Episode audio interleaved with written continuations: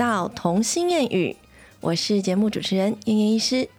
我今天的声音有没有比较清亮一点啦？我觉得上一集那老谭的声音让我自己也觉得好恶心哦，对不起大家。那我真的是很悲伤诶，就是每次只要生病，我的声带绝对会跟我作对到底。但是最近这一波真的是。太多人在感冒跟发烧了，各式各样的病毒。你知道我在门诊看，常常一来就小朋友就烧到三九四十度那一种。最近的感冒真的太夸张，而且你看到都已经快要到圣诞节了，然后还有二十七度这种这种气温，然后小朋友还可以穿短袖在那边跑来跑去的，真的是这是冬天吗？这种天气又怪怪的，有没有？就是突然间很热，然后白天又很呃早上清晨又很凉。这种早晚温差很大的时候，每个小孩都挂这个鼻涕在那边。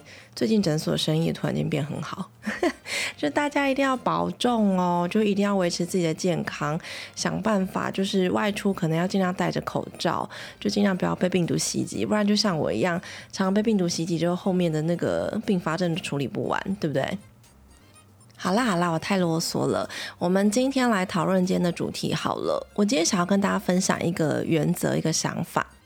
先提到这个名词叫做多工处理器。我想多工处理器这个名词主要是来自于电脑系统嘛。我们一开始在呃电脑科技的进步情况下，它电脑呢变成可以同时执行多个程式嘛。你可以同时开一个呃 print，然后或者是开一个绘画的那个软体，或者是开一个音乐在当你的 background，然后再开一个小计算机帮你算你的程式数字。或者是再开一个 Excel 档，把你的程式输入进去，有没有？就是一台电脑里面，它可以同时执行多个程式的这个能力，就叫多工处理器。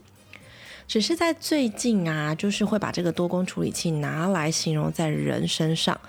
怎么说呢？因为近期有很多很多的很有名的畅销书，其实都在讨论到，就是比如说要集中注意力啊，像我前面也有介绍了几本书，有没有？就是要。如何专注啊？因为现在太多的资讯爆炸了，然后以至于我们太多的讯息要处理了，我们太多的事情都背在肩膀上。我们同时会觉得我这个人有不同的角色，然后同时很多事情要我等着我去处理，人就变成一个多工处理器，然后常常把自己搞得焦头烂额啊，觉得时间都被分得很碎很散啊。于是呢，一整天的事情忙完之后，就有一种非常虚脱的感觉。实际上，你去看你的成就，今天的事业成就，还是你的预期成就，好像总是达不到你很满意的那个效果。那这是大家在开始讨论回来，就是说要如何集中你的注意力，要如何一次处理一件事情等等的这一种的情况下，才能帮助你去缓解。你自己身为一个多工处理器的一个缺陷，好啦，那大原则是这样嘛，就是我们大家都在呃注意，像我上一诶上上一集吧，也谈到，就是当我其实手机又要处理很多讯息呀，或者是有工作上的事情要去想啊。当时候孩子又已经接回来在身边了，你希望他们先去做自己的事情，可是他们没办法，总是会一直过来三不五时的对你有所情感的需求。妈咪，我要干嘛？妈妈咪，你可以看一下吗？妈咪，你看我画成功了，整个晚上都是呈现这种。不断的被呼唤的状态之下，你就会觉得，哦，我一下又要当妈妈的角色，一下又要当医生的角色，然后一下又要当朋友的角色，等等的很多事情等着我去解决，整个心情会变得很浮躁，非常的烦呐之类的。相对之下，最快被牺牲的 就是我的小孩，有吗？就是我就说我请你拜托，先安静五分钟，不要叫我，可以吗？就是他们会变成遭殃的那一个人，其实他们也是在学校已经一整天没有见到我了，对不对？好不容易回家了，希望可以得到妈妈关爱的眼神，然后跟妈妈的互动啊，他们才能安心去睡觉，不是吗？那这一阵子呢，有一本非常有名的畅销书，叫做《底层逻辑》。我不知道有多少人看过这本书，但是这本书在图书馆的借阅名单里面，一直就是预约清单非常的多，就是怎么排都排不到的那一种。然后那天，我就是在跟我的一个朋友就聊到说，哎，这本书其实就是非常白话，一个事业非常 成功的人。然后，我跟你们，哎，对了，我忘了跟你们分享，有一个很好的东西，叫做。电子书的借阅，你们知道吗？就是其实你不用去买电子书的阅读器。我怎么很像在打广告？但是我觉得这是好方便哦。就是图书馆的书呢，除了你要到实体的地方去借阅实体书回来看之外，另一个方法是，你可以上 HiRead 的网页，H Y R E A D HiRead 网页呢，你也不用申请 HiRead 的账号，你只要去开通，像是市立图书馆你在的你所在的县市，或者是你可以直接去开立一个台北市立图书馆的账号密码。开通了之后，你也不用到台北去办，你就线上办就可以了。开通了之后呢，你就可以去借阅。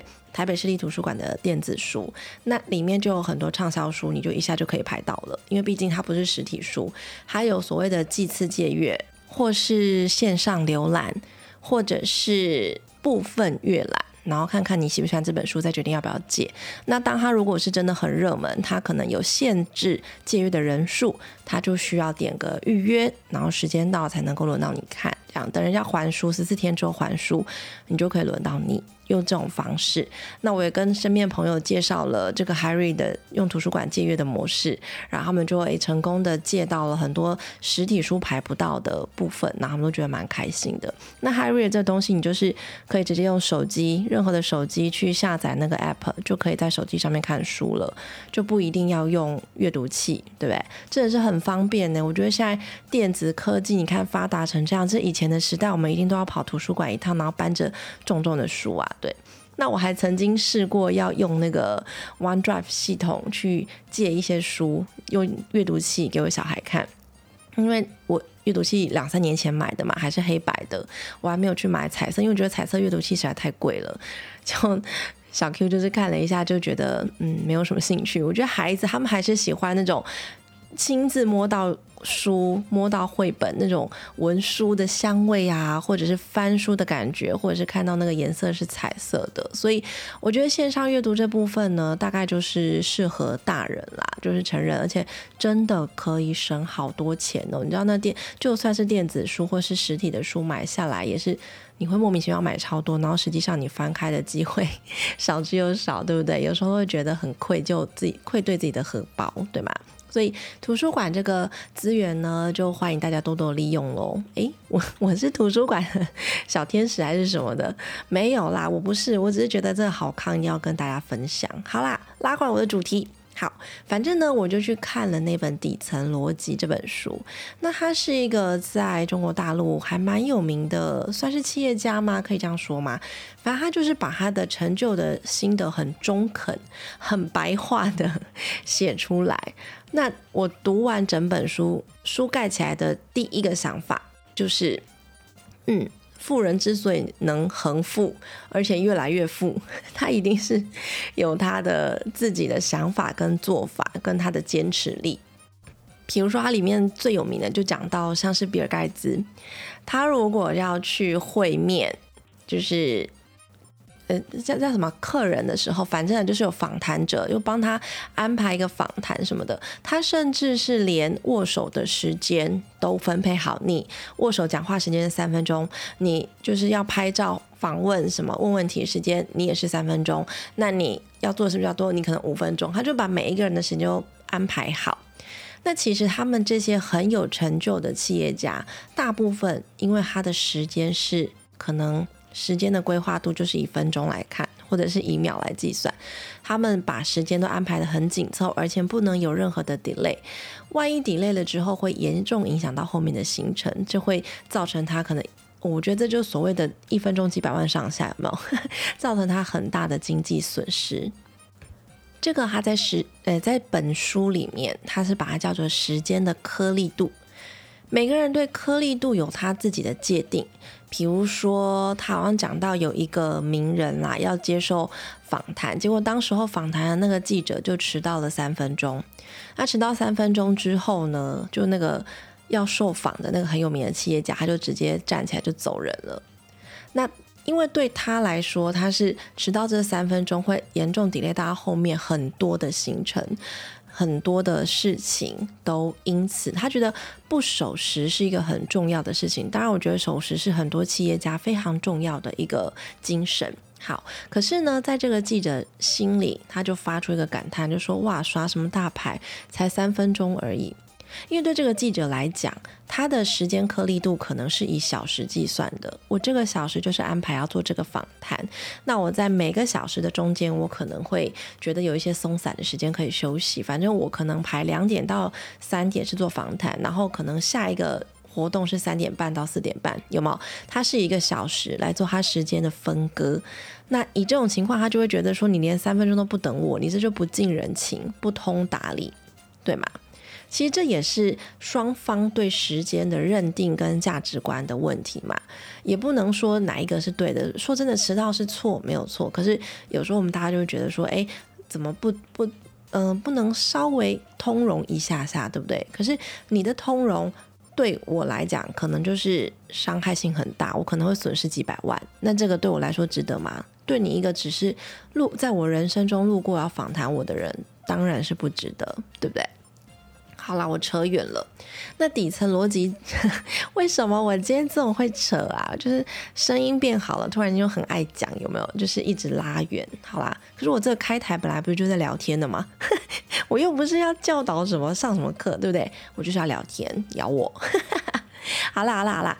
那当然，在往这个下去延伸，他又有提到一个，你其实会需要在你短时间里面去集中你高度的专注力之后。你可以很火速的把这件事情很有效率的完成，也变成是说你可能预定要半小时的时间，结果你可以省出，假设你二十分钟就完成了，你可以省出十分钟的时间。那这每一件你在处理你形式上每一件事情都省出一定的时间之后，你就会再多出一小段时间，可能你可以给你自己呼吸，给你自己放松，或者是你可以再为自己安排另外一个行程。那当然，你一整天很有规律、很有效率的。达成你每一项事、每一项的呃你预定事项之后，你就会觉得今天是成就满满、收获满满。甚至你用一个月，或者是三个月，或是一年这样的效果来看的话，你当然都能够完成你的年度愿望，对不对？好，这个是他在里面大致上想要表达的其中一小段的意义啦。那当然还有整本书还有很多，就是我觉得。嗯，假设你是一个很松散的人，像我的话，看完之后会有蛮多的想法跟启发的。所以这是一本还蛮，它不是教科书，不会很难啃啦，就是很白话。所以你看完之后就觉得，哦，原来别人都是这样子，那我应该我怎么差这么多，对不对？那你就有了另外一个嗯想法，然后人生可能会有一个不同的方向。嗯，这也是一个很好的很很好的建议啊，对不对？好啦，那拉回来，我今天要讲的这个专注力的问题，你看这么多人都在讨论专注的问题，可是我们却还是习惯性把所有的事情都集中在同一个时间去处理，反而是延长了我们的工时，反而是延长了我们完成一件事的时间，对吗？比如说。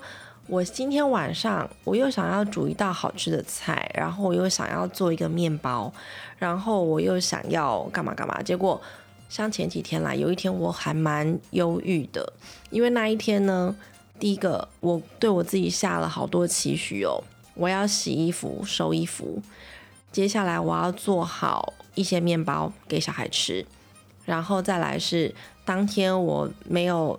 订外送，所以我要自己煮饭。那我煮饭的时候，我就想说，哎，在小孩回来之前，我就要煮好他们爱吃的。那爱吃，我就要看冰箱有什么菜好，我就跟他们说，我今天晚上煮火锅。然后煮火锅，又觉得嗯好像不太够，于是我又决定再加码去买菜，然后再炖了，比如说卤豆腐、卤豆干，就他们喜欢吃的。我一个下午的时间，就大概十二点到四点，我为自己安排了这么多的事情紧凑在一起，而且我还非常满意。自以为是的是，哎，我把那个面包在发酵时间跑出去买菜，买菜时间回来，它刚好可以揉面团可以烤了，然后我就可以开始炖。炖完之后呢，两个小时差不多入味了，然后火锅怎样怎样，我还自以为是的安排好这一切，有没有？而且呢？人就是骚包，为什么说骚包？你好好的煮，你就是随便的火锅都好，我硬是要就是在网络上找一些食谱，想说让孩子们吃一些新鲜的食物，增加他的新鲜感，会不会促进他的食欲？我就搞得自己超慌张的，然后那四个小时我变成一直赶、一直赶、一直赶，但是我是其实同时要完成好几样事情，同时间我还这边收衣服，然后跟那个怎样怎样，那个呃手要擦干，然后我豆腐，然 后你知道吗？就非常的乱七八糟。好，结果当天我就累坏了嘛。累坏之后，好，我好不容易接到他们下课了。结果我接到他们下课，第一，他们下课就就立刻就砰跑出去了。就你知道，他们学校就是我可能要按铃叫他们出来之后，结果他们就也不理我，也不想回家，继续在学校外面玩，就是学校外面的草地上玩，继续玩玩玩。玩到我就说，可不可以回家了啊？我来接你们，不就是要立刻回家吗？就他们就说，再让我玩一下，再让我玩一下。你们小孩就是怎么精力都放不完。结果呢，我就想说再等个十分钟，然后有蚊子开始 叮我，我就受不了了。我就跟他们说，我真的很累了，我想要回家。然后就于是就两个人被我揪上车，那就抓上车之后呢，就不知道开车。他们最近都在玩一个圣诞树的游戏，就是他们两个会习惯一直看路边。他比如说，美眉坐左边，他就会看左侧的那个商家或者是房子里面有没有圣诞树，然后姐就会看右边有没有圣诞树。然后他们就在统计一趟车程里面总共有几棵圣诞树，然后这样子很开心的一个游戏。每次我觉得他们应该玩到圣诞树结束，等大家把圣诞树都撤掉为止。每天都在玩这个，但是玩不腻哦，他们就觉得很开心。这真是一个很浪漫的季节，对吗？好，就当天呢，不知道是在讲什么，可能就是呃，姐姐还是妹妹的那边圣诞树一直都比较多，然后就其中另外一个人就不爽了，然后两个突然间一言不合就开始吵架。你知道我很受不了在一个密闭空间之内，你们两个我开开心心的来接你们，我觉得我今天为你们付出那么多，我做了很多事情都是为你们而准备的，而且我还是用尽了我每一丝的力气跟。反正就是我也没有睡午觉，只是为了把所有事情都完成。结果我第一个我接到你们，你们又不赶快回家；第二个一上车，两个人就开始吵架。我就说这么不开心，那我为什么要开开心心来接你们？我笑笑来接你们，我心情超好。可是你们瞬间都把我惹得心情很不好，诶，怎么会这样？你知道，就是其实我已经开始把我一半的，就是烦闷的情绪 要发泄在孩子身上了。好，就回到家之后呢，他们又开始吃饭，爱吃不吃的，其实都是他们爱吃的东西，他们最后都还是有吃完。可他们吃饭的时间真的是又要开始你一言我一语，然后甚至要开始手要摸摸桌上的东西。我已经尽量把桌子都清空了，没有什么东西可以玩，而且他们吃饭只要一拿东西，我就立刻没收那一种。结果两个人就开始这样子你演我一句，又开始吵架。你知道我整个已经崩溃了，我就觉得说我事情还不够多吗？我煮这些给你们吃，然后我帮你们收衣服，我做了那么多家事都没有人感谢我。然后，我记得我当天晚上我不知道是碎念了他们几次，然后搞得情绪很不好，而且。姐姐也好像也是一直被我念说她桌子很不干净，就是放的东西都不放好，怎样怎样怎样。好，anyway，那一天晚上就是呈现我一直在骂人的状态。结果爸爸回来了，好不容易撑到爸爸回来了，我其实也帮他们洗好澡了，然后准备请爸爸带他们去睡觉了。那我当然会跟我先生聊一下，我就跟他讲说啊，我觉得我今天过得很不好。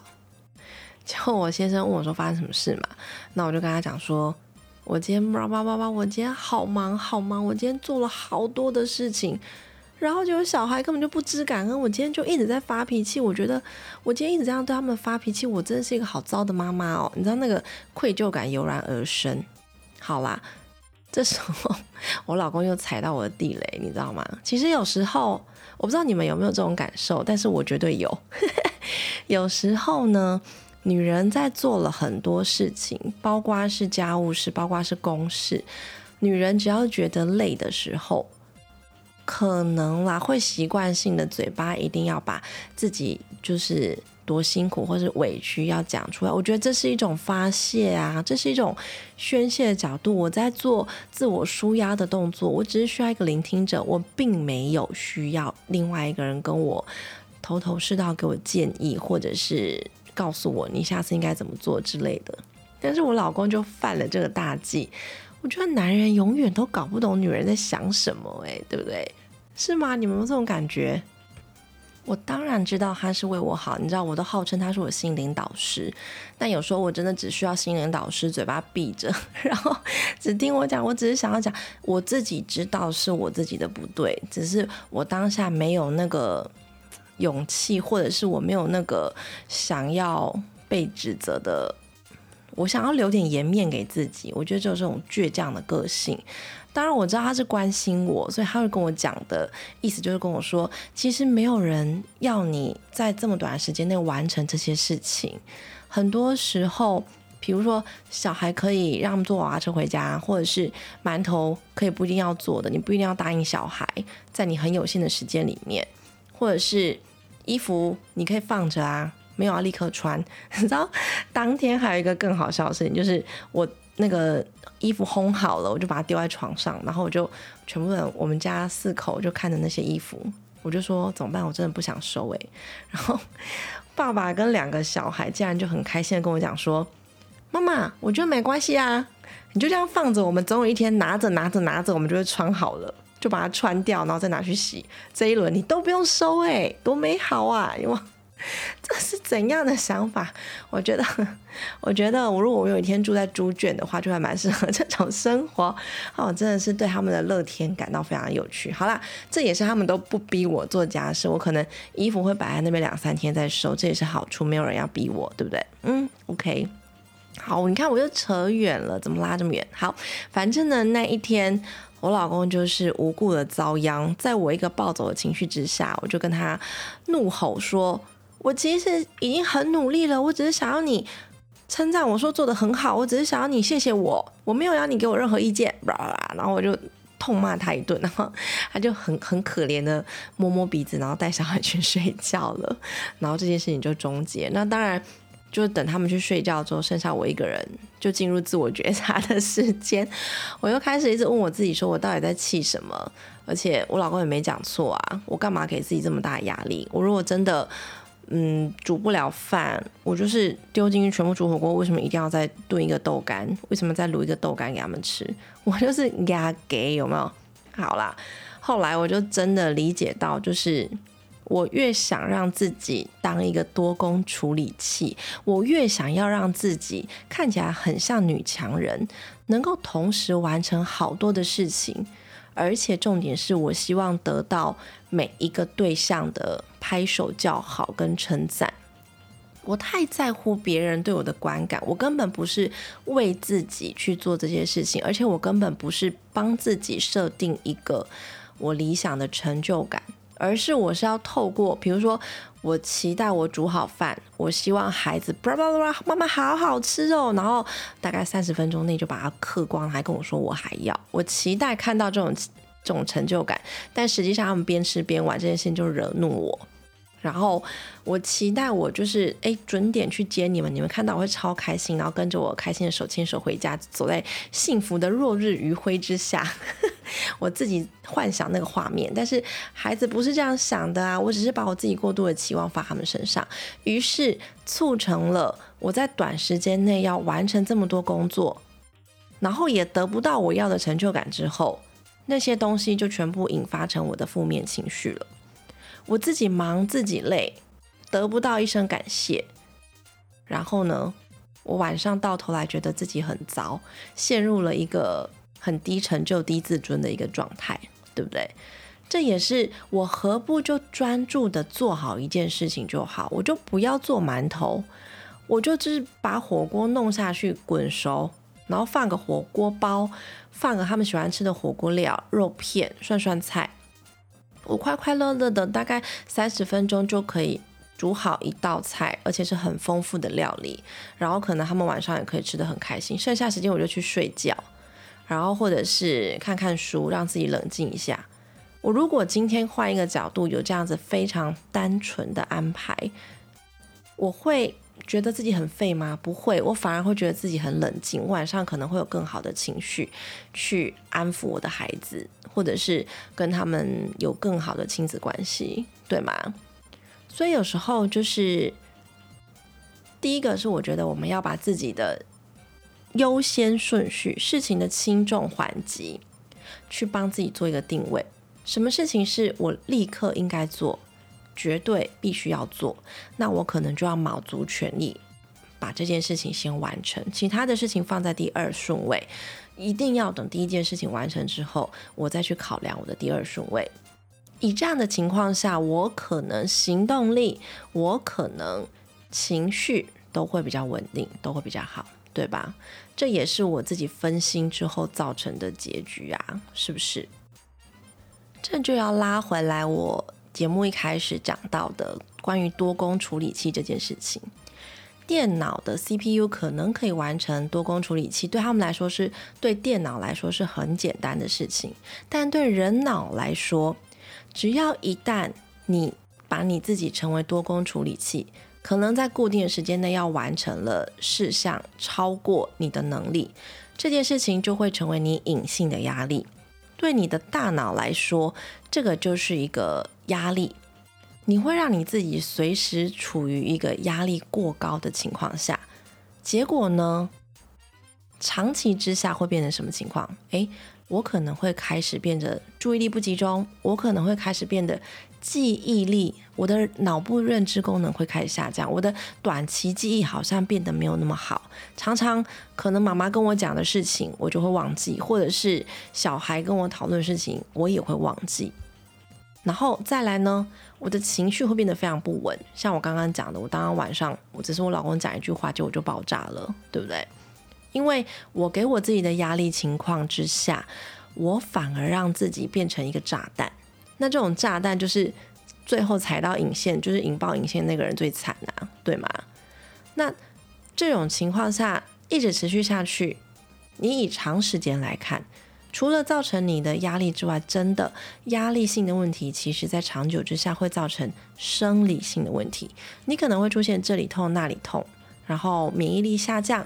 你会开始很容易感冒，或者是你长期的头痛，或者甚至这些压力会造成你的睡眠不好。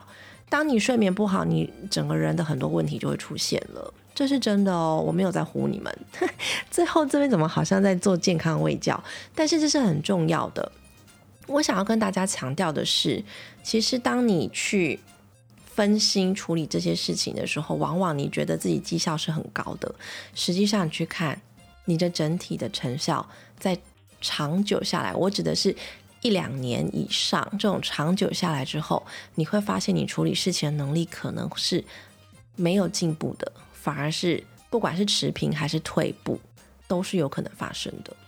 那这样对一个人长时间的发展来讲，我就没有办法精进我自己啊，对吗？我就永远在原地踏步了，这是很可惜的事情诶。所以我在想说。最近这么多的书都是在探讨人的专注力的问题，代表说这件事情已经在现代人的生活造成一个很重要、很重要的影响。现代人很多的生活压力、心理压力，可能来就诊的时候这里痛那里痛，然后我就会跟他讲说：“哎，你这是慢性疲劳症候群，或者是你是没睡好等等的。”那他们都会否认说：“可是我真的没有觉得我有什么压力啊。”但其实我要讲的就是。你常常一整天的这种多工，你划着手机，然后再回答你家人的问题。当你呈现一个多工处理器的状态的时候，你的隐性压力就已经来到你的身上了，它就已经跟着你了。那它会造成你什么样的疾病，这就不得而知了。我们要花时间去体会这件事。好啦，在节目的最后呢，我希望可以鼓励各位听众。如果可以的话，比如说，哎，每天早每天早上睡醒的那五分钟留给自己沉思，或者是每天晚上睡前的那五分钟，留给自己一小段的时间沉淀自己，让自己静下来，让自己去感觉自己的身体。比如说，我今天感觉我的肩颈好像特别的僵硬，或者是我今天感觉我的右手特别的酸，因为我今天一直在用电脑处理公事等等的。用一点时间，花一点时间去关心自己的身体，关心自己的内在情绪，这也是一种自我觉察的方式哦。